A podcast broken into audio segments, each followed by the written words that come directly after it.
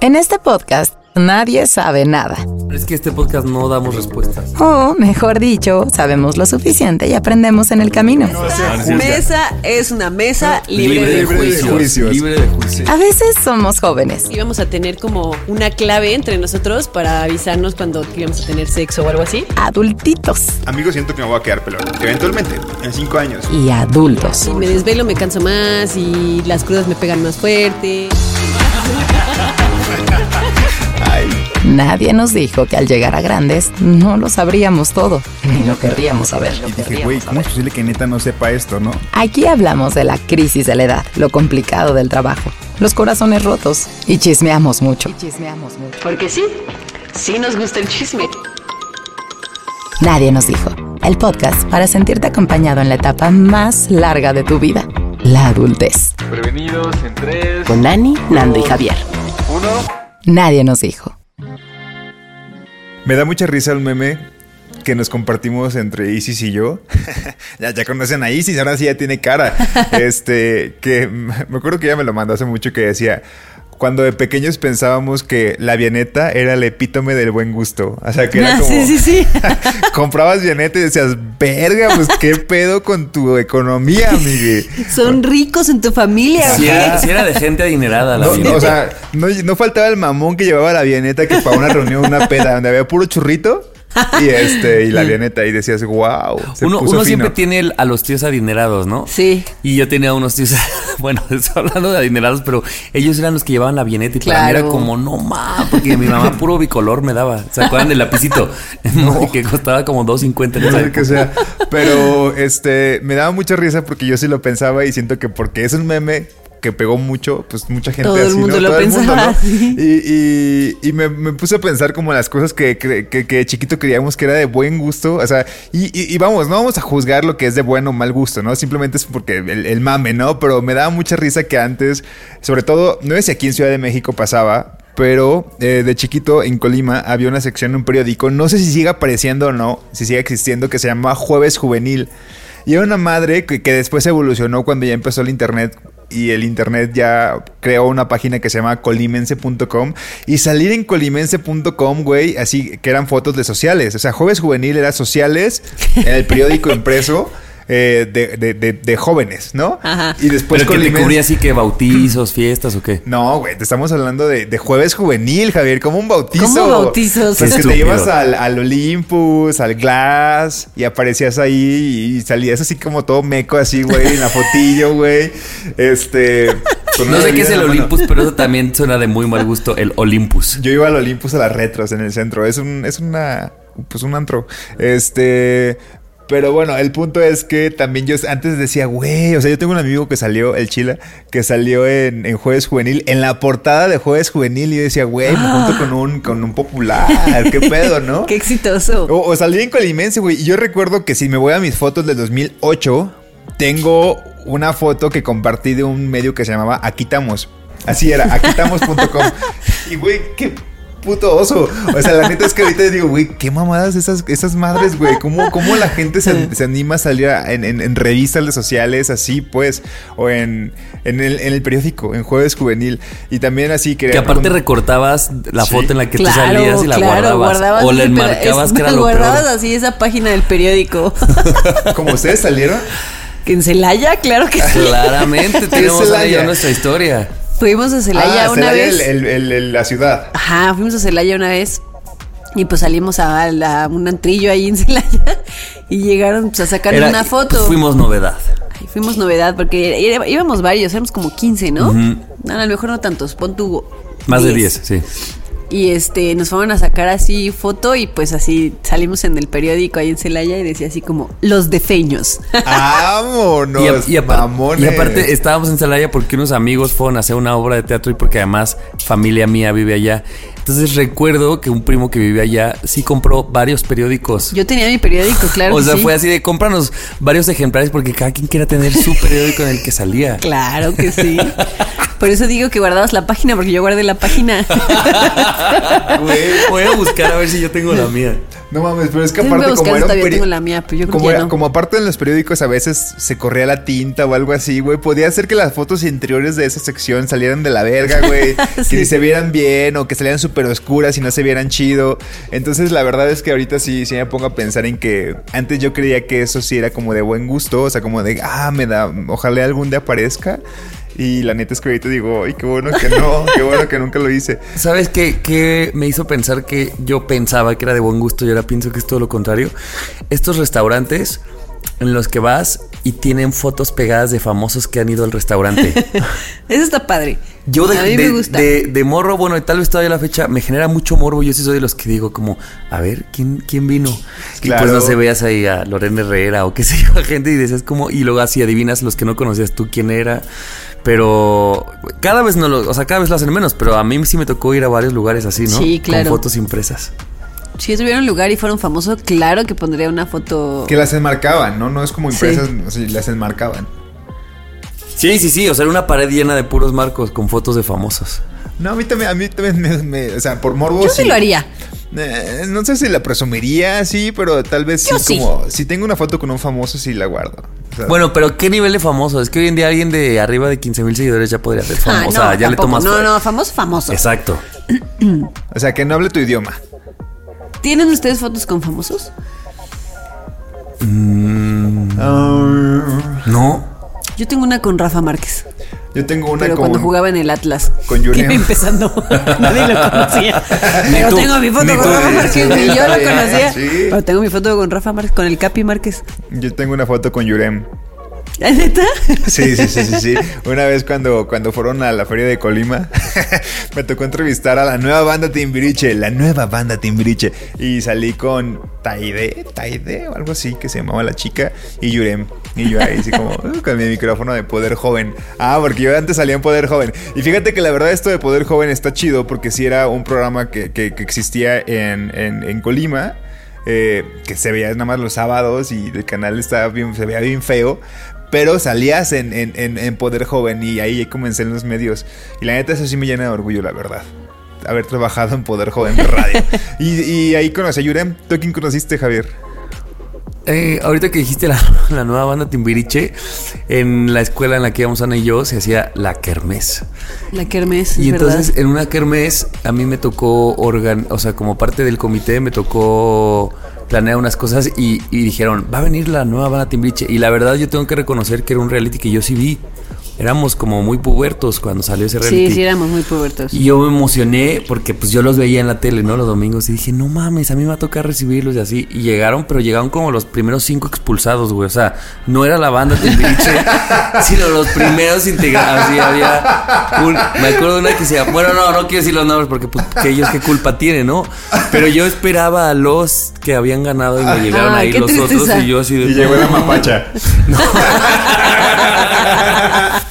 y llegó Héctor, el primer expulsado de la academia. No, No. espérame. El programa, hace dos programas fue cuando hablamos de los reality shows.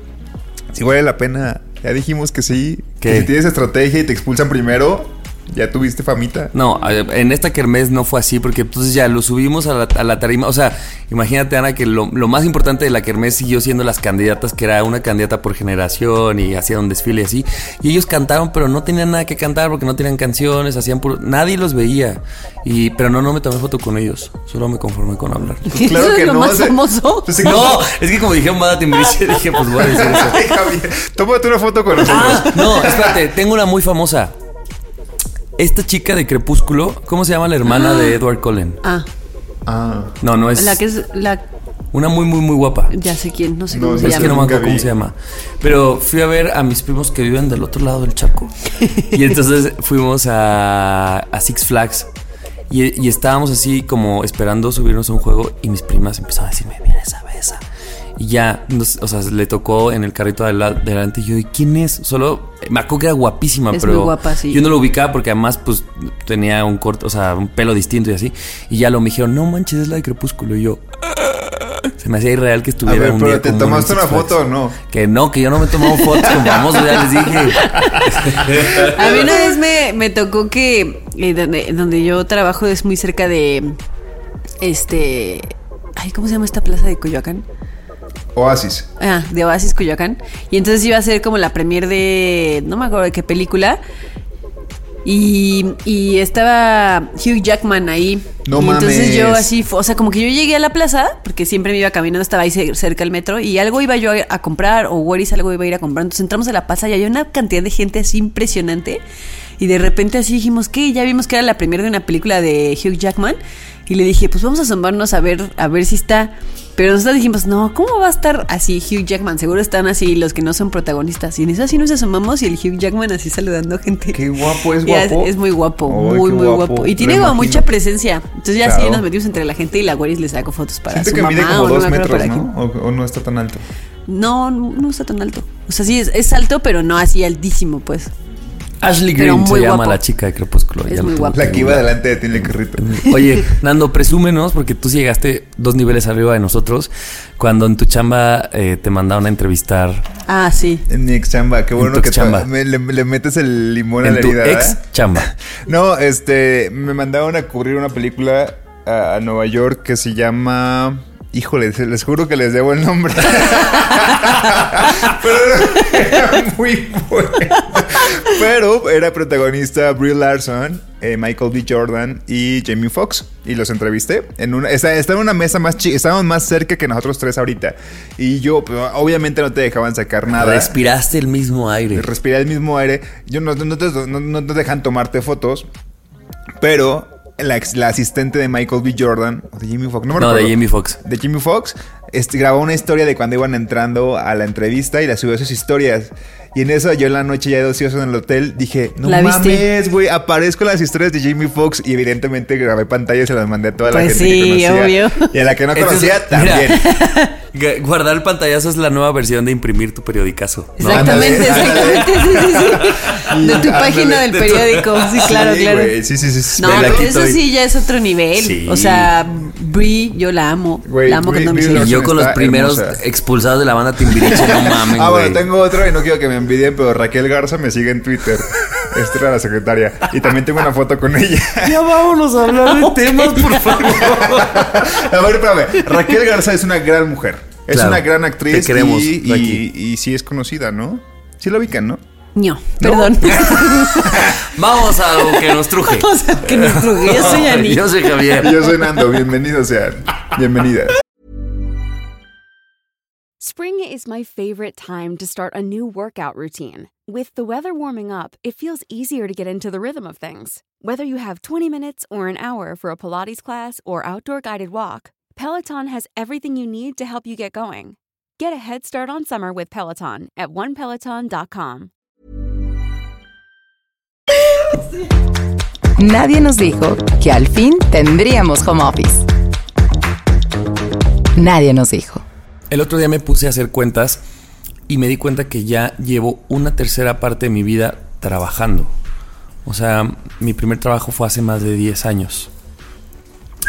Y seguramente ustedes también, ¿no? O sea, por ahí yo creo que todos empezamos a trabajar Sí, más o menos más por la misma época. Y además de que sí me choqueó, me puse a pensar como en mis primeros trabajos y cómo pues no todas son buenas experiencias, ¿no? O sea, no, no de todas aprendes, como que en, en una me corrieron, en otra la cagaba mucho, en otras no me gustaban tanto. Y dije, "Mm, me gustaría como que hablemos de nuestras primeras experiencias en el trabajo que probablemente no tengan que ser como las más, las que más nos hayan gustado, las que más nos hayan formado, pero sí como esas primeras que probablemente muy poco contamos. ¿Tienen alguna en mente? Sí. Claro. Claro. Yo- claro. Es que cuando estás joven es como la impro que dices sí y. O sea, yo cualquier pendejadita que se relacionara con comunicación la agarraba, güey. Si era re- repartir volantes, ahí me tienes. Te lo juro. Con tal de ganarme unos pesillos. ¿Está bien? A mí me claro. pasó en mi primera chamba que eh, me tocó, este, me tocó trabajar en la producción de, de una de las televisoras más, o sea, pues una de las dos televisoras que había en ese entonces en México para las Olimpiadas de Londres del, de 2012. No mames, Ani, ese es su peor trabajo. No, espérame, no, no, Ah, no, no, no está el peor, es como experiencia. es Ah, una experiencia dije, que, vi- que viví. No, el trabajo era muy chido. La verdad es que me explotaban un montón y nos trataban con la punta del pie, pero el trabajo era muy chido. Y entonces, pues estaba así como el set en donde hacían las transmisiones en vivo y no sé qué. Y entonces llegó una de las conductoras y algo, algo pasó con el vestuario que no había zapatos. Entonces, literal, así la chica con la que yo trabajaba, que ya llevaba más tiempo este, trabajando ahí, que era como la coordinadora, así literal me dio así su tarjeta de débito y me dijo, lánzate a Perisur así a comprarle unos zapatos a esta morra, así de tal color y de tal talla, ¿no? Y yo, ¿qué? Me dijo, órale, así, pero vete, este es mi pin, así, me dio su tarjeta y yo... Y ya no huyendo el país. Este y ahí me tienes así tomando un taxi para irme así a Perisur, a, a Liverpool, así a buscar zapatos para la morra. Ya la talla me la dieron, ya compré todo, así regresé. Así se ponen los zapatos y no le quedaba, ¿no? Y la morra así, súper mamona, así de. Es que yo te dije mi talla en, en- de, de Europa. Y yo, ay, morra. ¿Y tú crees que fue a Perisur? ¿En dónde crees que estás, güey? o, sea, o sea, me dijo como, pues es que era mi talla europea. Y yo, pues ¿en dónde No, crees que que, no estás, güey? y tú es que sí me dijeron que daban de sí los zapatos. Ay, no, y ya, pues no me acuerdo que cómo lo resolvieron, pero pues sí me mandaron a perisura con paso. Oye, ¿te acuerdas quién es la conductora? Sí, pero no se va a Así decir. nomás para... Después nos Ay, dices. ¿no te acuerdas? Pensé que sí te acordabas. Me acuerdo de Pero una- una- de- me acuerdo de puedes una de las poner en YouTube, conductoras. Conducción, Londres 2012. Sí, no me y acuerdo ver quién exactamente fue, pero me acuerdo que una de las conductoras sí me acuerdo quién era, luego les digo quién Pero es, no fue porque- esta de los zapatos. No, no fue la de los zapatos, porque aparte está metida ahí en, en controversia. en redes Ah, sociales. Pero luego les cuento. A ver, mátate, mátate sanando. Este. Pues yo como el, en algún momento de mi vida conduje eventos de candidatas. O sea, de, de que... Y ahora vamos a ver a la representante del tercero B. Entonces, porque yo conducía eventos de candidatas de, de universidades, o sea, de la facultad y de la prepa. Y evidentemente, pues en la época, en estas épocas como en mayo, pues era como, ah, no. Sí, es, como- la, es la reina de la primavera, ¿no? no, la del estudiante. O sea, se hacían como algo, algo como que había como la reina de, y siempre eran como en mayo, y era como cada semana, a veces hasta viernes y sábado, me tocaba conducir este eventos en, en, en casinos y así. Y, y- y era muy incómodo porque la neta es que sí tenías que animar al público también, ¿no? Que eran estudiantes que, que querían ir a beber y. Cuando, cuando, imagínense ustedes que estaban con, con, con, con, su- porra, o sea, con la porra de los de, no sé, con los de tercero B, y van a apoyar a su candidata, y también está la de quinto B, y está la de, así todos, ¿no? Entonces yo tenía que hacer como un chingo de rondas con todas las candidatas, con to- todo lo que ven en la tele, pero adaptado a una preparatoria en Colima, ¿no? Y, y- y varias veces me pasaba pues que tenía que de verdad dar todo de mí para poder animar a las porras y hacer competencia de porras, y ahí me tienes al... güey, la es ola, que- la ola con todos los... Sí, me ¡Ahí pagaban. la ola! Me pagaban como 300 pesos y me cortaban el cabello gratis. Es- Eso es todo lo que me acuerdo. Pero lo cortaban bien. Lo cortaban muy bien, la Qué verdad. gracioso. Y este. Y, y si era como yo el conductor VIP. O sea, yo, yo sí conducía como las finales. O sea, yo sí conducía. Porque aparte de la presentación de las candidatas y después la final, o sea, la coronación. Y este, y sí me acuerdo que me iba con así ese mes y ganaba mucho, así que como mil- 1500 pesos al final del mes o algo así. y en algún momento sí me pasó que, que sí dije mal el nombre de alguien que ganaba. O sea, como que dije, o sea, más bien, yo no lo dije mal, como que la persona se equivocó. Haz de cuenta, es como. Aplicaste un La La Land. Sí, pero no fue mi culpa. Haz de cuenta, o sea, no recuerdo cómo fue el nombre, pero es como si yo dijera, ganó Mariana, ¿sabes? Y una persona que era candidata llamada Ana, ponle así el ejemplo, pasa y, y- y- y se acerca conmigo como para darle, pues, el- no sé, la corona, algo así. Y yo, güey, pero dije Mariana. O sea, literal fue como de que se confundió el nombre. Y le dije que se regresara a su lugar porque no era, no era ella la ganadora. Este, pero sí era como que muy raro.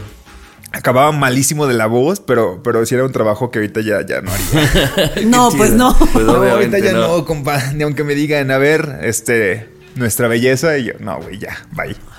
Güey, a mí mi, mi primer trabajo de, o sea, cuando empecé a estar en la uni, yo quería irme a rentar, a, o sea, salirme de, de mi, bueno, como saben, Ani y yo vivíamos en el Edomex y mi escuela estaba en el sur, sur, por, por ahí por donde Ani compró sus zapatos. Los zapatos de esta chica. Entonces, la verdad es que eran trayectos muy largos. Y generalmente lo que hacíamos, la gente que vivíamos en el Edomex, como Ani como yo, era pararnos a las. Bueno, yo me paraba como cuatro y media de la mañana Sí, yo también. Para irte, que no te tocara tráfico, pero si tenías clase hasta las 11, pues te quedabas jetón en Perisur, justamente yo ahí me quedaba pues como dos, o sea, tu coche era todo, ahí dormía, me lavaba los dientes, tal. Entonces yo quería irme a rentar allá y mis papás me dijeron, pues trabaja para que vayas, ¿no? Y entonces fui a buscar como trabajos alrededor y encontré un restaurante. Y yo llené de esas solicitudes que, pues, de la papelería, ¿no? Solicitudes genéricas de trabajo. Y de las fui- amarillas, ¿no? de las amarillas, pero un color amarillo feo, amarillo Sí. deprimente. Y ya se le entregué y por suerte estaba como el mero mero. Y ya como que me entrevistó, porque aparte yo iba como en traje, todo mal, o sea, iba en traje a un restaurante a pedir chamba. Y yo dije, pues de mesero, Qué lo que sea. bonito. Sí. Sí. Yo creo que le di ternura al güey y me dice... Y tú, con tu "Mm". escapulario. No, me empezó a preguntar para qué quería yo. Es que, mire, yo voy a estar eh, a estudiar aquí cerquita y quiero venirme a trabajar por acá, digo, a vivir. Me dice, bueno, eh, pues si quieres empiezas el lunes. Gerente. Y yo, ¿qué? Y dije, no mames, que mi primer trabajo va a ser gerente. Pero me- se llamaba gerente de fuente. Ese es el nombre así como completo. Entonces ya llegas y era un restaurante como muy natural, como de cosas, o sea, pues sí, muy sanas. Entonces era gerente de las fuen- de la fuente de las frutas. Básicamente yo era un juguero. Pero, pero qué se- bonito, pero sí. se llamaba gerente de fuentes. Y ya que llegué, pues mi chamba era eh, no nada más hacer los jugos, sino estar contabilizando y bueno, pues que faltan más eh, naranjas, hay que pedirlas. Y entonces ver que el espacio esté limpio y cosas así. Y ya, solo duré una semana porque, bueno, yo siempre duro muy poquito en mis trabajos, ¿no? Ahí duré una semana porque no se me acomodaba el horario con, con las clases luego. Y luego entré a un call center y esa ha sido así la experiencia más aterradora del mundo porque no podía, así les he contado, ¿no? Que no podía Sí. ir al baño. Sí, sí, sí hay ex- experiencias de que los call centers están Ajá, y muy, que me decían, yo quería ir al baño y me hacían la pregunta de, pero vas a ser del 1 o del 2 para ver cuánto tiempo te ponemos en espera, así del tiempo. Y... O sea, imagínate que te cuenten el tiempo al- en el que vas al baño. O imagínate que le tengas que decir a los de al lado así, no es que sabes que sí voy a ir a Voy a cagar. cagar. Así, ah, extiéndeme tantito el tiempo. Esas eran las dos primeras. Ay, no, yo prefiero de mil veces sí trabajar como gerente de fuente. Porque, Sí, pues sí. Bueno, mi mamá tiene un negocio. Fue muy divertida la semana que estuve. Mi mamá tiene un negocio de, de una lonchería que pues hace muchos jugos y yo cuando estoy ahí la veo, hacen un esfuerzo enorme, o sea, de verdad con, pues, no sé cómo se le llama esto, donde aprietas la naranja y mi mamá es muy picky de que toda la naranja, ¿eh? Nada se desperdicia, o sea, ni un, ni nada, ni un mililitro Esa de era mi chamba, economizar, y tiene Ajá. sentido, o sea, como que, güey, que le saques todo el jugo Claro. para Pero que... de neta haces un chingo de fuerza. O sea, yo he visto cómo casi se le sube a la máquina y yo, ok, o sea, sí, sí es un trabajo rudo, pues. Pero no, lo del cáncer yo prefiero, no, no, no paso sin ver. La neta es que sí, sí, sí siento que sí es muy explotado. Yo también tuve una chamba de, de esta se va a acordar Javier, de como RP de un bar de mala muerte en Izcali. Pero a ver, yo no era ni mayor de edad. No mames. Y era RP de un bar de mala muerte. Se encargaba en de meter gente a beber. Y entonces a mí pues me pagaban por cada persona que yo metiera a beber. Y luego, ya que estaba como más entrada la noche, también yo me cereaba así en el, en el ¿Qué bar. pedo? Pero yo no tenía ni 18 años. Se- eh, obviamente ese bar cerró bien rápido, ¿te acuerdas? Así dejó de existir rapidísimo. Era Fue como en un sótano, Siento ¿no? que se Era- llamaba Las ajá, Boquitas en- o algo así. En, Peri- En Perinorte. en Perinorte. ¿Cómo? Ah, siento que se llamaba como súper de mala muerte, así como las boquitas. el euro se El llamaba. euro. El euro, claro, ¿por qué no? Pero mira, en. Perinorte y luego el otro- la otra historia fue en Perisur. Mira, para que veas. Para que veas lo lejos que vivíamos. Mucha Perinorte Perisur. la, la verdad, algo que se me hace muy gracioso de la Ciudad de México es que se llaman así las plazas. Perinorte porque está en Periférico Norte y Perisur porque está en Periférico Sur. Y espérate, hay una que se llama. Pericentro. Ah, no mames. No mames, ¿neta? Wow. De verdad Y que me llena de orgullo. Ya. Pericuapa. ¿Dónde está? Pericuapa, en Cuapa. Uy. En Villacuapa. Güey, mi primer primer chamba fue en un cibercafé que tenían mis tíos cuando le apostaban a los cibercafés. ¿Se acuerdan que los, los cibercafés antes eran Fue una época- Claro. Claro, una época muy que era el gran negocio. claro. Sí, sí, sí. Mi tío tenía, tenían dos. Y este, y me tocaba, yo tenía como 12 años o algo así. Y me- mi hermana siempre cuenta esa historia de que, pues también de ahí trabajaban todos, bueno, todos mis hermanos, porque la neta es que somos los más grandes, ¿no? Entonces, cuando me tocaba a mí un turno como de cuatro horas, yo me acuerdo que me bañaba, güey, me ponía, porque traíamos unas playeras, se llamaba doble click. Doble click. Ajá, qué bonito nombre.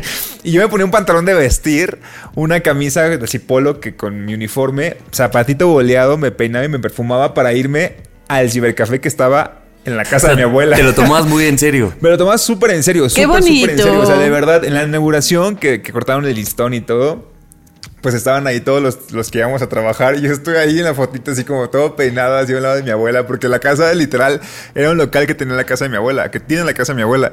Entonces me bañaba, yo vivía en la casa de mi abuela, entonces yo me bañaba.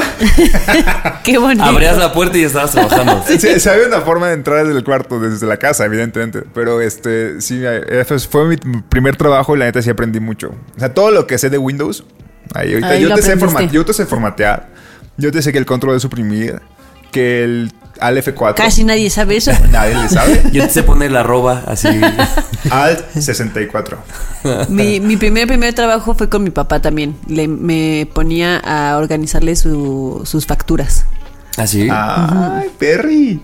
O sea, porque eso ya es meter calculadora y Sí, que- sí, sí, sí, sí. sin Excel. Sin ¿O Excel. sí? ¿O Excel? No, sí, con Excel. ¿Ya? Ya, a ver. no tenía dos años. Ahí dije, ay, qué verguilla. Oigan, les conté, creo que esto ya lo conté, pero solo lo voy a contar rápido. Si no, en un trabajo, me, cuando entré, entré en la semana de mi cumpleaños. Y pues se Ah. dieron cuenta de eso. Entonces mi jefa tuvo a bien, muy linda la verdad, en comprarme un pastel. Pero pues yo tenía dos días ahí y entonces pues cuando me cantaban las mañanitas nadie sabía cómo me llamaba. Entonces no sabían a quién cantar las mañanitas y me acuerdo mucho el despierta. Despierta.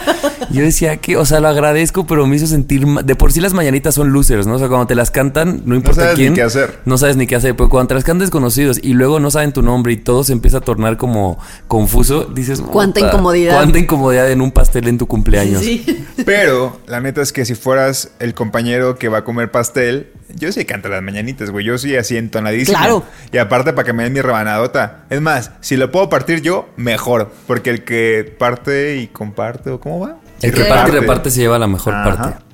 Tragón el niño y le canta las mañanitas, pues claro. Bueno, amigues, cuéntenos cuál ha sido sus experiencias más divertidas, raras, chistosas eh, en sus trabajos. Nadie nos dijo que podríamos echar la fiesta en lunes. Nadie nos dijo. A ver si ustedes comparten conmigo esta visión que platicaba con una amiga hace unos meses. Y es que como que como con nuestra generación algo tienen nuestros papás que todavía no nos terminan de ver como adultos independientes. Y no sé si a ustedes les pasa. Y yo creo que está un poco ligado a que muchos no tenemos como familia. Entonces, o sea, no, no nos hemos casado y no tenemos hijos. Entonces como que te siguen viendo como que el departamento en el que vives es como vives allá porque allá trabajas, pero tu casa es aquí. O sea, como que a mí me pasa eso con mis papás, Mm, por ejemplo, ¿no?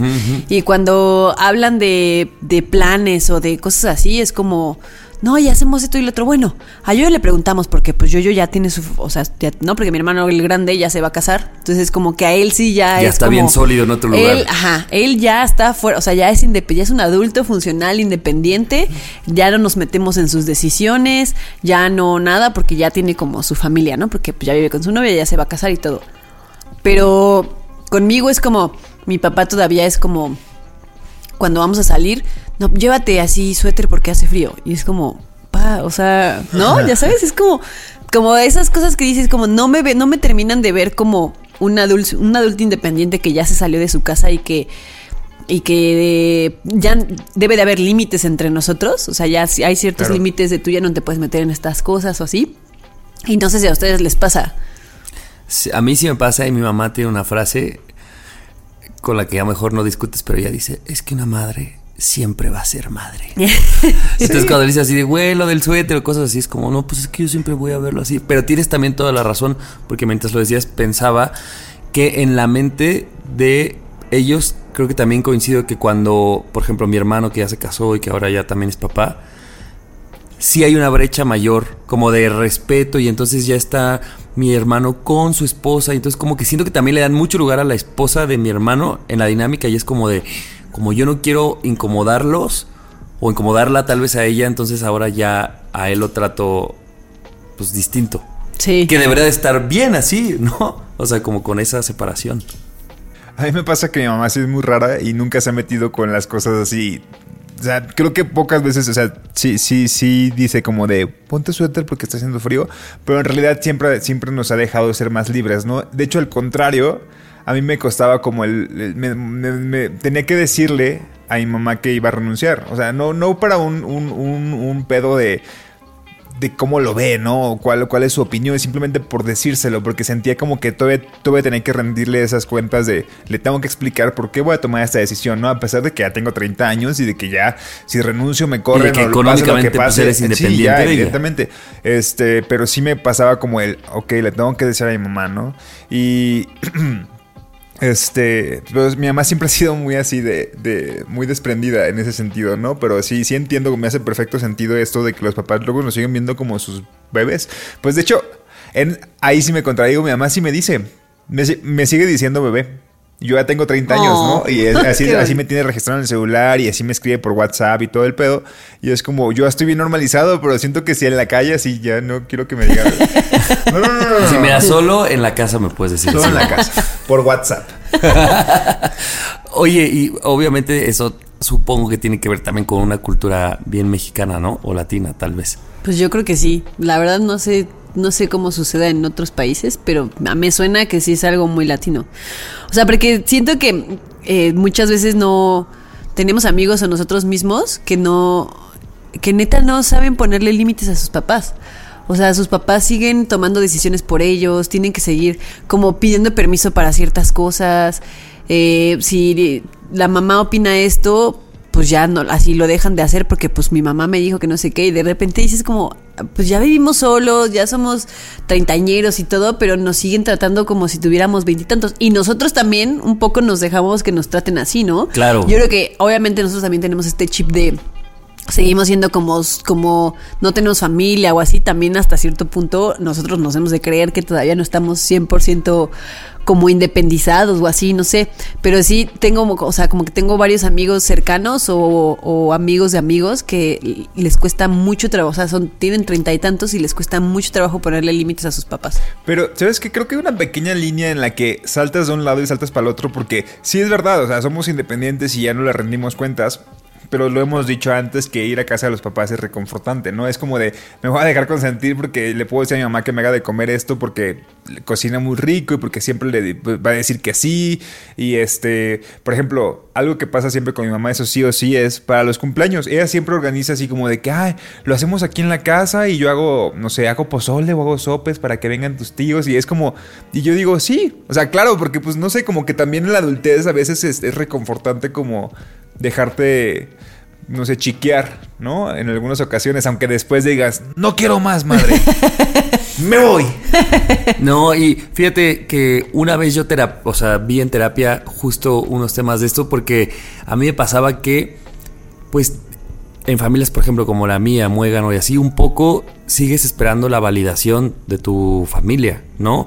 En cosas desde tus decisiones de pareja o de tu trabajo, ¿no? Como dices, Nando, si renuncias o no sé qué. Y pasa mucho en algunas familias que pues ellos te dicen, yo te voy a dar mi opinión sobre lo que sea, ¿no? Tu trabajo, por ejemplo.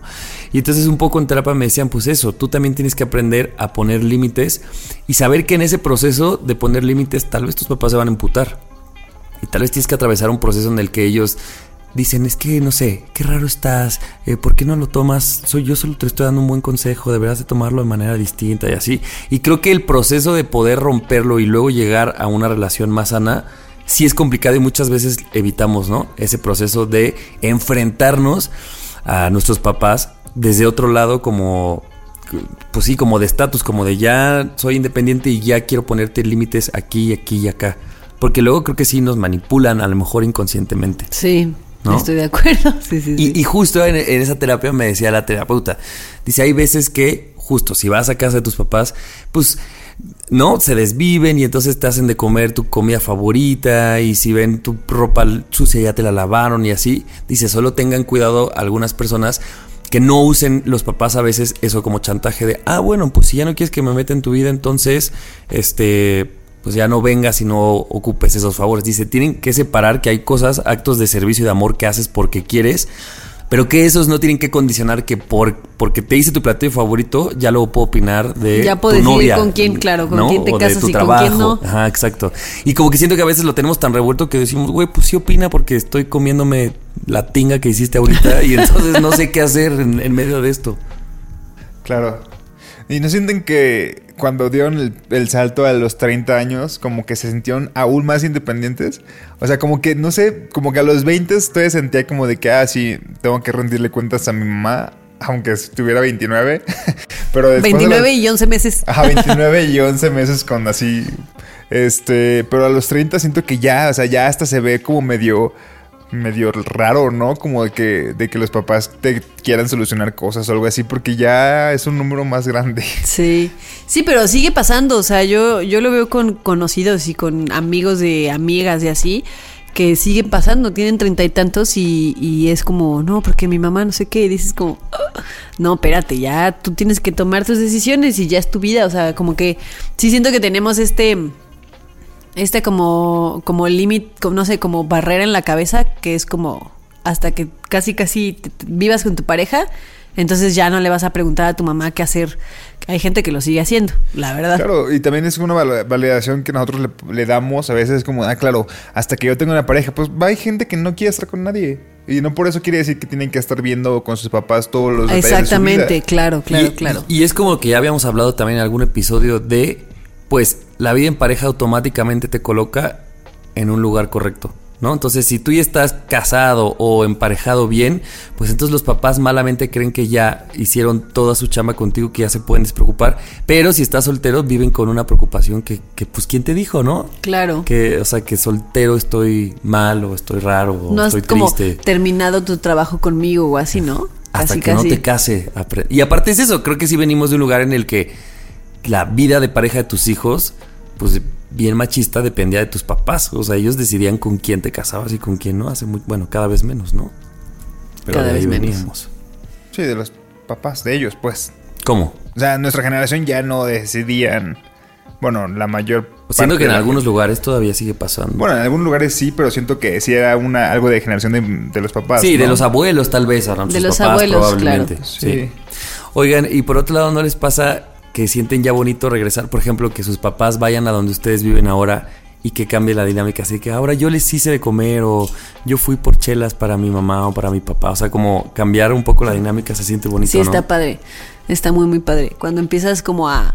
Este, ahora me tocó a mí ayudarle a mi mamá a buscar este un departamento y de repente yo la veía como como pues no sabía como qué preguntar y estaba como bien nerviosa. Yo ya le había pasado como varios departamentos y cuando la vi no como que no había hablado a ninguno, entonces no tenía citas y, y llegábamos y, y nada más así ella como que veía y yo de haciendo preguntas, ¿no? Así de ¿y, y dónde está la dónde está la, insta- la instalación para la lavadora y esto y lo otro, no sé qué.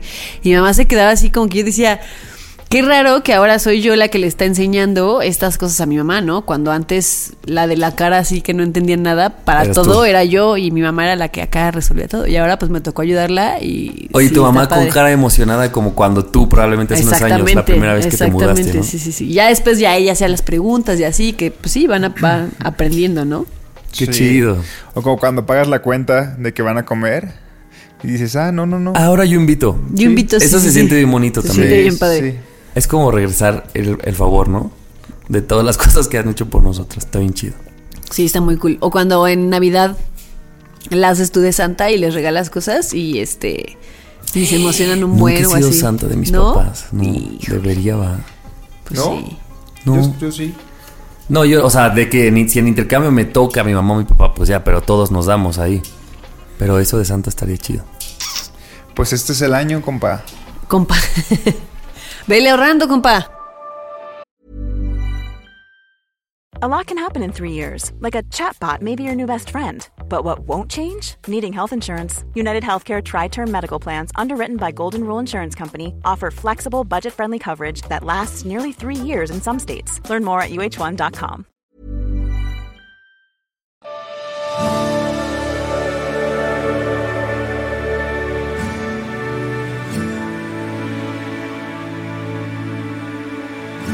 Nadie nos dijo la falta que nos haría un abrazo.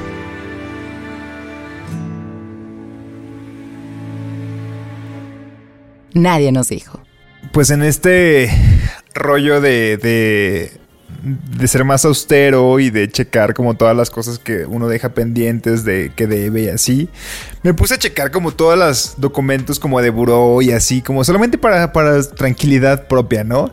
Y güey, no mames con que el buró, o sea, tengo, no, no estoy mal en buró, no sé cómo se le llame eso, pues, pero tengo como que algo en algún momento, algo de Telcel, no pagué y ahí se ve como que tardé La en pagar. manchita. Y- ajá, pero se los juro, o sea, se los juro que yo no, yo no cometí eso. O sea, es algo como que alguien se quedó con mi, tel- con mi línea o no sé qué pasó ahí que tengo que también checarlo porque pues no lo hice yo. De que, a ver, ahí, les va. Se supone que debía, que como en tres años pagué la deuda y ya está saldada. No es como que deba, sino que se saldó como tiempo después. Pero todo eso lo hizo alguien. Todo eso lo hizo alguien porque yo no pagué nada. O sea, yo, o sea, ya se saldó la cuenta y yo jamás puse un peso. Y, y yo creo que fue como algo de Telcel que le dio mi número a alguien y ese alguien, no sé. Eso, eso dice mi mamá, ¿no? Y yo hablando del tema anterior. Eso me recuerda a mi mamá que cheque. Pero me di cuenta de cómo sí somos muy propensos cuando estamos pequeños. O sea, 18 años, ya que puedes, ya que eres, ya que tienes mayoría de edad. O sea, eres adulto, pero una muy pequeño adulto. Eres un pequeño adulto y te ofrecen tarjetas de crédito o te, orje- o te- te ofrecen tarjetas departamentales o compras cosas que ni siquiera sabes si vas a poder pagar porque se relaciona con el primer tema de tus primeros trabajos en el que ganabas dos mil pesos al mes y no sabes si vas a poder pagar. Y yo digo, güey, o sea, hay gente que tiene 18 años que escucha este podcast. De verdad, pónganse el tiro con las deudas porque ya más adelante, que si esa, esa madre de buró Quieres pedir un crédito y ahí te va a salir que debes. Ajá, o, te va a salir que 10 años. debes o que lo, como en este caso, O pues que que, lo mal pagaste. pagador. Que es mal pagador y puede ser como que no te nieguen un crédito, pero que te den una tasa de interés altísima. O sea, que no le saques frutos a tu adultez porque vas a seguir pagando un chingo de intereses, ¿no? Y es algo que neta no nos preocupamos cuando estamos chiquitos. O sea, tú dices, güey, claro, CNA, voy a endeudarme con CNA porque la Con las neta. papitas de CNA. Güey, la neta es que sí, sí era como nuestro primer crédito. O sea, yo me acuerdo que iba así a Ney recién abrí en Colima y yo decía, ay, güey, quisiera comprarme esto. Y llegaba, o sea, en cuanto yo esto, me le quedaba viendo una playera, llegaba un asesor y me decía, te damos tu crédito. Sí, está bien peligroso eso, Porque la aparte verdad. hay gente cazadora que nada más anda Sí, viendo ahí a sí, morritos sí, sí. que con que ya tengas tu INE, pues ya te Claro, ya o sea, el único Ya requisito es, ya sacaste tu, tu- ya tienes tu, tu credencial para votar. Sí. Me la prestas en cinco minutos. Listo para endeudarte. Ahí con Para que mil compres pesos cosas y para después comprar las cosas. pagas. Ajá. Y evidentemente no sabes nada porque no tenemos educación financiera en la escuela ni nada. Este, y si no te la dan en casa, tú no la investigas. No, claro que no. y no sabes que eso, claro, años después puede ser contraproducente en algún Claro, punto. güey. Y si ahorita te emocionas un chingo cuando tienes una tarjeta de crédito o compras en Amazon porque hay meses sin intereses, imagínate cuando estás chiquito que quieres comprarte dos, tres garritas y dices, güey, claro, las puedo usar hoy y no las pago hoy, las pago mi yo del futuro.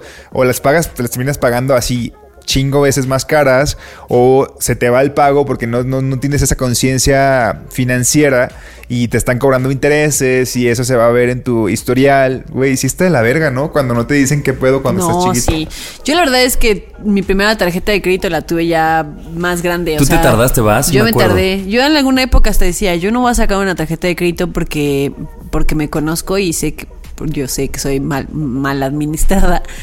Y este, pero no, ya después sí la saqué porque pues, si es conveniente, uno tiene que hacer historial crediticio y así. Sí, sí, sí, yo la saqué hasta que me voy a Ciudad de México, pero sí tuve la de CNA y otra, otra de la Marina. Pero esa es eh, tarjeta departamental, no es de crédito. Bueno, Pero también se te, o sea, también te vas a buró si no pagas. nadie me dijo. Yo pensé que nada más era así el plastiquito. Así de que si quieres pagas y si no, pues después vemos qué, cómo le haces. ¿Ustedes se acuerdan de algo que hayan, o sea, quizá no, o sea, pero algo que les haya costado pagar de chiquitos, aunque no sea con tu crédito? Que le dijeras, ah, mamá, me sacas esto y yo te lo voy pagando y que no sé. A mí me pasó que eh, no- yo tenía una noviecilla y ella se fue. Ay, qué hetero. Ella se fue de, se fue de intercambio. Y Le pagué su viaje, di. no, pues el punto es que yo quería irla a alcanzar. Entonces yo tenía que comprar mi vuelo y ahorrar y así. Y yo no tenía tarjeta de crédito. Y dije, este es el mejor momento para sacarla. Pero pues yo todavía estudiaba la carrera y trabajaba de becario. Y me acuerdo que ganaba 4 mil pesos al mes. Entonces llegué a mi bello pueblo, Cuautitlán Izcalli, y entonces en la sucursal este, me dice la chava, pues, ¿cuánto necesitas? Y yo, de verdad, lo único que necesitaba era lo que costaba el vuelo. Era mi única, eh, este... ¿Y con qué ibas a mantenerte allá? Pues no sé, yo lo que quería era pagar el vuelo a meses y entonces necesitaba un- una tarjeta de crédito. Y ya me hace un simulador con mis ingresos y pues obviamente yo no alcanzaba a nada. Y yo creo que le caí bien o ahora pienso que la chica tendría que llegar a una meta. Sí, tal vez tendría que llegar a una meta de apertura Claro, de cuenta. agarra 10 pendejos que quieran caer. Y me acuerdo que, es, o sea, me acuerdo que yo ganaba 4 mil y me dice, bueno, bueno, vamos a ponerle aquí un cerito más. Entonces, Un cerito mames, más. Javier. un cerito 40,000. más, güey. Puso que yo ganaba 40 mil en lugar de 4 mil. No, o sea, no te ahora creo. creo que lo hizo muy mal. Muy mal. Muy mal, Javier. ¿Qué pedo? Y entonces, pues Lo me sigo dieron pagando, dice Javier. No mames, una tarjeta de crédito de cuánto. Te- como de 60 mil pesos No. o más me dieron el crédito. ¿Qué, y yo, qué peligroso. Güey, peligro. O sea, ustedes saben que soy buena, muy, muy, muy bien administrado y gracias a Dios no pasó nada. Pero yo recuerdo que yo llegué muy feliz a mi casa. Les enseñé a mi mamá y a mi papá mi tarjeta y me dijo, y papá, güey, ni yo tengo esa. Porque aparte me dieron una así como platino. Una black. Ah, sí. No sé, me dieron una cosa muy rara. Entonces para mí fue muy pronto tenerla. Y yo me acuerdo que había, había gente que me decía, es que no me dan tanto crédito. Y yo decía, como, ¿de qué me hablas? Y es muy fácil. Si Hasta nomás le des- pones un cerito. Nomás tienes que ponerle un cero más a lo que ganas. Pero creo que sí, o sea, la morra yo creo que o tenía una comisión así de que no sé si tengan que tener un número de cuentas abiertas, o sea, de aperturas por mes, o me vio, no sé, o, o dijo, No, este pendejo, güey, sí. o sea, sí tuvo que haber sido una trampa, güey. O sea, tienes que com- Sí, presentar un comprobante de ingresos. No, aparte su discurso fue así de, vamos a agregar un cirto. O sea, yo sabía que estábamos haciendo algo que no se debía. Exacto. Wow. Ahora, Qué peligroso. en el Edomex donde podemos truquear las licencias, los permisos, ahí se vale de todo. De no hay ley, diría mi ex jefe. Pero en el sí. lugar sin ley. Güey, me acuerdo que cuando, no sé, yo ni siquiera era mayor de edad y mi mamá tra- trabajaba en Estados Unidos y nos mandaba dinero. Y yo recuerdo que era cuando ponías, era, era muy de, estaba muy de moda el poner tarjetas, eh, ¿cómo se llama? Las que le rascabas y ponías 100 pesos de crédito en un celular. Ah, amigo. tiempo Kid. aire. Ajá, el tiempo aéreo, así como de amigo Kid. Y yo me acuerdo que yo tenía un celular, o sea, la neta, ¿quién le iba a marcar, güey? Yo tenía como 12 años, 13 años, no sé. Y me regalaron un celular, yo tenía un celular. Y es este, me acuerdo que yo no tenía saldo, o sea, pues la neta es que no, pero, este, a, a alguien se le ocurrió a mi hermana, que creo que tenía 20 años en ese entonces, me dijo, bueno, pues te sacamos saldo a meses. Y me compró una tarjeta como de así, no, No, sé ¿a qué. A meses, güey. Es como, qué estupidez, güey. O sea, ¿cómo compras saldo a meses, güey? ¿Y quién te lo vende? O sea, terminas pagando que te lo acabas en un centón y des- lo pagas a tres meses o qué pedo. No recuerdo, pero recuerdo que una vez sí compramos saldo a meses. O sea, o era una promoción de que te daban el doble o algo así. Algo tuvo que ver lógico, porque si no, se me hace una tontería. Híjole, yo mi saldo siempre me lo acababa en chinga. En chinga. Justo te iba a decir que yo recuerdo eh, cuando hablaban de, del helado Vieneta, para mí en esa época tener saldo era como eso, como el el Sí. símil de- del, del Vieneta. Y Ana y yo nunca fuimos de ese. No, jamás. Me acuerdo que Ana y yo siempre éramos de, ¿me prestas tu, ¿Me tu- prestas tu para celular? un men- mensajito? Y nuestro amigo Mario nadaba en saldo. Nadaba en O sea, porque saldo. creo que él era de los que tenía plan. Creo que él nunca le rascó siquiera. O no me acuerdo. No, creo que le rascaba uno de esos de 500 y te daban como no, mil. según yo él ya tenía plan. ¿O tenía plan? Sí. Wow. El punto es que en, esa, en ese momento era una locura, porque además recordemos que a nuestra, a nuestra edad, o sea, en esa época, te cobraban el minuto de la llamada. Claro. ¿No? A O- menos, bueno, sí. ya después salió lo de los cinco números gratis, ¿no? O a luego los te cuelgo, te cinco a marcar. Y luego cinco minutos y te cuelgo. pero, pero sí era un lujo tener celular. Ay, los mensajitos, cada mensaje también te costaba, o sea, nada de Y los WhatsApp. multimedia, tres pesos costaban. Sí, sí, sí, los multimedia costaban más. Para Y- que quieras mandar. ay, Yo la neta les voy a decir que- algo. Yo sí mentía a veces que me decían alguien como, oye, ¿me prestas para mandar un mensaje? Yo no, es que no tengo saldo. Y a veces sí tenía, pero decía, güey. Lo guardabas porque tú te lo acababas. Y igual. tengo que guardar mis 10 pesos porque me acuerdo Porque que al 555. los 5 ¿verdad? minutos gratis no, te- no los podías hacer si no tenías por lo menos saldo para que te cobraran por si te pasabas al minuto 6. O sea, si, si tenías Ah, 0 sí, es pesos, verdad, Sí, no cierto. podías tener las llamadas gratis. Entonces yo guardaba esos 10 pesos hasta el final. Para y las así. llamadas gratis. Y yo así, era Javier sin saldo todo el tiempo.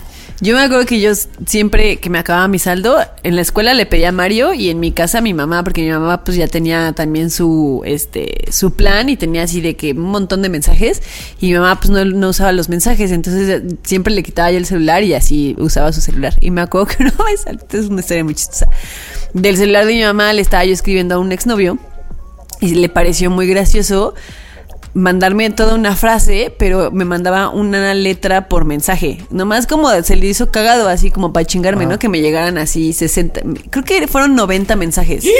90 mensajes, pero se Oye, equivocó. pero también qué pudiente. Sí. Ah, es, sí, él tenía un plan del TEC que tenías así Ah, un chingo ilimitado. de mensajes. Sí, sí. Y este, pero se equivocó, no me lo mandó a mí, se lo mandó a mi mamá. Y de repente así el celular de mi mamá ya ni prendía así de que vibraba y vibraba y como que se empezó a trabar y, luego ya no lo podíamos usar. O sea, como que se apendejó de tantos mensajes que llegaron. Porque literal así ponía letra y mandaba, letra y mandaba, letra y mandaba, letra y mandaba. Y así. castroso. Súper castroso. Pero le salió al revés porque lo mandó al celular de mi mamá y al rato el celular de mi mamá ya no quería funcionar porque estaba así todo, brr, todo trabado por tantos mensajes que le estaba llegando y el otro estaba así que no sabían dónde meterse porque ya había así echado a perder el celular de mi mamá. Fue muy gracioso. Pero lo que te escribió no era, o sea, lo podía leer tu pues, mamá y no pasaba nada. No, no, no había manera de leer eso. Pues era, imagínate, una letra por mensaje. Y seguramente alguno, o sea, es como que se intercambiaron, alguno llegó antes que el otro. No, era así. Le no, salió todo Por supuesto que no se leía lo que quería mandarme. Oigan, en algún Fue se, gracioso. se- se podía mandar saldo, ¿no? De un celular Sí. a otro. Yo me acuerdo que eso sí lo llegaste en el celular de mi papá, porque mi papá jamás lo usaba. Y yo me acuerdo cuando iba a visitarlo, así agarró su celular y me mandaba mi número, así que 50 pesos. Sí, así. sí podías mandar saldo. Sí, ¿verdad? Sí. Y yo me acuerdo que cuando. Ya cuando- vacúnenos. Ya, ya, ya que nos vacunen. Pero me acuerdo que cuando. Cuando. Ya ubican que las tarjetas, el rascadito estas, ¿no? A mí Que depende del color. A ver, ¿cuál se acuerdan? Las verdes eran las de 200 y las amarillas No, no las me de acuerdo 100. la no, ya tú ya tienes memoria de. Este. Pero eran como, no sé, 15 dígitos. Y yo te lo juro que a veces veía tirada una tarjeta y decía, güey, voy a ver si Ah, yo también hacía Y kilo". lo eso. intentabas a ver Y si chicle intentaba. pega, sí cierto. Para Sí, ver yo si también llegué a hacer caía eso. así, güey. Ya me chingué y después dije, no, güey, pues la tienen que activar o cómo le hacen. Así como que- así pasé gran parte de mi infancia tratando de volarme tarjetas. Pero a mí, ¿sabes qué? Yo hacía De eso. derrotar al sistema. Pero una vez a mí el karma me alcanzó porque la raspé mal y no sé por qué raspé mal y entonces no pude ver unos dígitos y no me la quisieron hacer válida. De A, tanto la- a lo mejor la rascaste tanto que te llevaste me el creo que me de llevé, los- ajá, entonces, pero yo luego yo dije, fue de tanto yo querer chingarme las que veía ahí tiradas. También la gente que no las tiene en el bote de basura, pues la dejan ahí en la calle y tú dices, ah. A lo mejor se le cayó y no metió el saldo. claro, pero güey, sí es muy chistosa de. Y si en vez de J le pongo G. Sí, sí, sí. o sí, sí, sí, o intercambio los números. No, la verdad es que sí, sí lo intenté muchísimo, pero. Sí, yo también llegué a intentarlo, la verdad. Oye, pero ¿cómo somos? En esa época en la que te salía carísimo llamar, pues lo que querías era tener saldo, ¿no? O como tu novio mandar 90 mensajes. Y ahorita que ya así nada te cuesta, puedes hablar dos horas, es como de, ¿para qué quiero que me llamen? Ya Que sé. se acaben las llamadas, güey, ya nadie sí, las sí, quiere. Sí, sí, sí, sí, Me da mucho estrés cuando alguien me marca. O sea, la neta es que siento que ya en cuanto contesto quiero terminar. o sea, ¿para qué lo hacen? Es como, neta es necesaria una llamada. O sea, no, mándame un audio. O sea, los audios todavía va, pero las llamadas no. Yo ya llegué a una edad en el que la llamada me estresa porque la asocio más con algo Negativo. Con, con, ajá, como con malas noticias o que algo urge o que alguien esté en peligro que con ah, antes pues te podía marcar alguien como para hola, ¿cómo estás? Y ahora yo digo, ¿qué pasó? Así. Sí. Todo bien. A yo solo marco cuando algo... Urge. que- ajá, cuando algo quiero preguntar o porque ya llegué a casa de alguien y veo que nadie me está contestando mensajes, ya marco. Pero si no, no. O así de que te fuiste al Oxxo y en, en lo que lees el mensaje mejor te marco y te digo como, tráeme no sé Ah, qué. sí, Sí, sí, esas esas cosas sí, pero... Sí, las llamadas de qué quieres, es así, porque luego no contestan. De hecho, hoy nos marcaste, Javier, cuando las papas. Sí, pero es, es la misma linarita. Ustedes ya saben que yo estaba en el Oxxo, como que ahí tiene lógica, pero pienso, por ejemplo, en a los 17, 18 era muy común que a las 2 de la mañana, si Ana estaba bebida, me llamara o Claro. yo a ella. Hoy en día, si a las 2 de la mañana me marca Ana, me daría terror. Sí. O sea, yo diría, verga, ¿por qué me llama? Y antes, pues nada más así te ponían a, no sé, Gloria Trevi de fondo, o yo qué sé qué canción, ¿no? Pero como ahorita ya te da otra Sí, yo me acuerdo que yo pasaba horas hablando por teléfono, así, horas, con amigos. Pero de dos horas seguidas. Y ahora digo, ¿cómo? Pues de qué hablaba o qué? ¿Era ¿Qué más hacíamos? interesante en esa época o qué? Si ahorita así un, un audio de un minuto a la gente le estresa. sí, sí, sí, exactamente. Oigan, pero sí, chequen su buró. sí, no voy a decir que tengan por ahí una deudilla que no han saldado y No, que después salga imagínate. contraproducente, la verdad. Y esta persona que usó mi cuenta de Telcel, güey, te voy a encontrar. te lo juro que te Gracias voy a a ti encontrar. su tasa, su tasa está de tres interés puntos estaba a- arriba, del 10. No, no es cierto. No, pero la verdad es que sí, chequen eso, porque ya en el adulto. Adulto responsable, neta quieres tener todo en línea y de repente resulta que le debes a alguien. Por lo que hiciste en tus 18. Así, así Aney. Así. Uno, dos, tres. Síguenos en redes sociales, arroba Nadie nos dijo, en Twitter, en Instagram y Nadie nos dijo podcast en Facebook.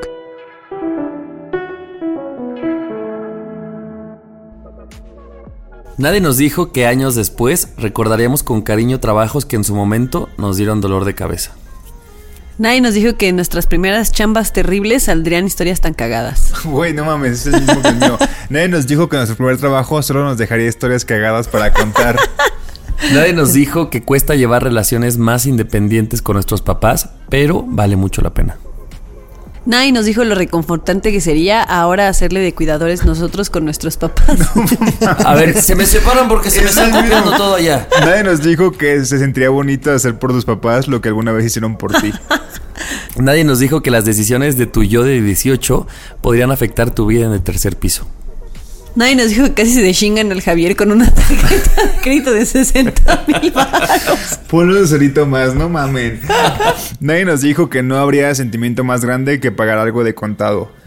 Hoy sí, la verdad Uy, sí. Pocas cosas, mano, pero la neta, las, las que se logran pagar de contado, güey, qué Ahora, felicidad. los meses Sí. sin intereses yo sí los recomiendo. Pero lo que. O el sea, problema es, o sea, la cosa es que tú eres muy administrado. La gente que no es administrada, por ejemplo yo, ahora ya he aprendido a, a siempre tener en mi cabeza, acordarme que, que tengo que pagar cosas a meses intereses. Porque entonces si no gasto así de, ah, tengo tanto de crédito y me lo voy a gastar. Y luego digo como, no tengo dinero porque se me olvidó que tenía que pagar dos mil pesos de algo en, a meses sin intereses. y Pero mañana es el corte. Sí. Así es. Pero ahora ya lo he aprendido. Pero sí, la verdad es que te hace paros para comprar cosas, 100%. Sí, Solo razón. administrense bien. Y Solo. ya. Vayan al taller este que Javier fue con su familia a Veracruz. Ya lo voy a dar yo. Se me hace. Sí deberías de darlo tú. Éxito. 50 pesitos por persona. Pues ya están, amigos. Qué gran episodio, me gustó. Sí, me reí sí, mucho. me gustó también. A puro risa y risa. Espero que les haya gustado, amigos. Recuerden darle like a- en Spotify o en donde nos estén siguiendo. Votar chido, cinco estrellitas, cinco estrellas. Y dejar su reseña. dejar su Excelente reseña servicio. de que este es el mejor podcast que han escuchado. Y seguirnos en Instagram y en Twitter y en Facebook porque en todas les ponemos Sí. dinámicas y cosas. Sí. Y agarrar el celular de alguna persona que tengan cerca y seguirnos en Spotify. Exactamente. Así de la reunión. Bueno, no, ahora no hay reuniones. No, bueno, sí, ya las pequeñas reuniones que están ah, existiendo, agarren el celular que tiene la música y síganos. Digan como, oigan, puedo poner una canción y sí la van a poner, pero en ese proceso tienen que Exacto, meterse. darle Nadie nos seguir. dijo darle seguir. Ándale. Nos van a hacer muy felices. Ánimo. Nos escuchamos el próximo martes. Adiós. Bye. Nadie nos dijo. El podcast donde hablamos de lo que en serio nadie nos dijo. Cada semana, nuevos temas de la adultez que deberían contarse. Con Ani, Nando y Javier. Nadie nos dijo.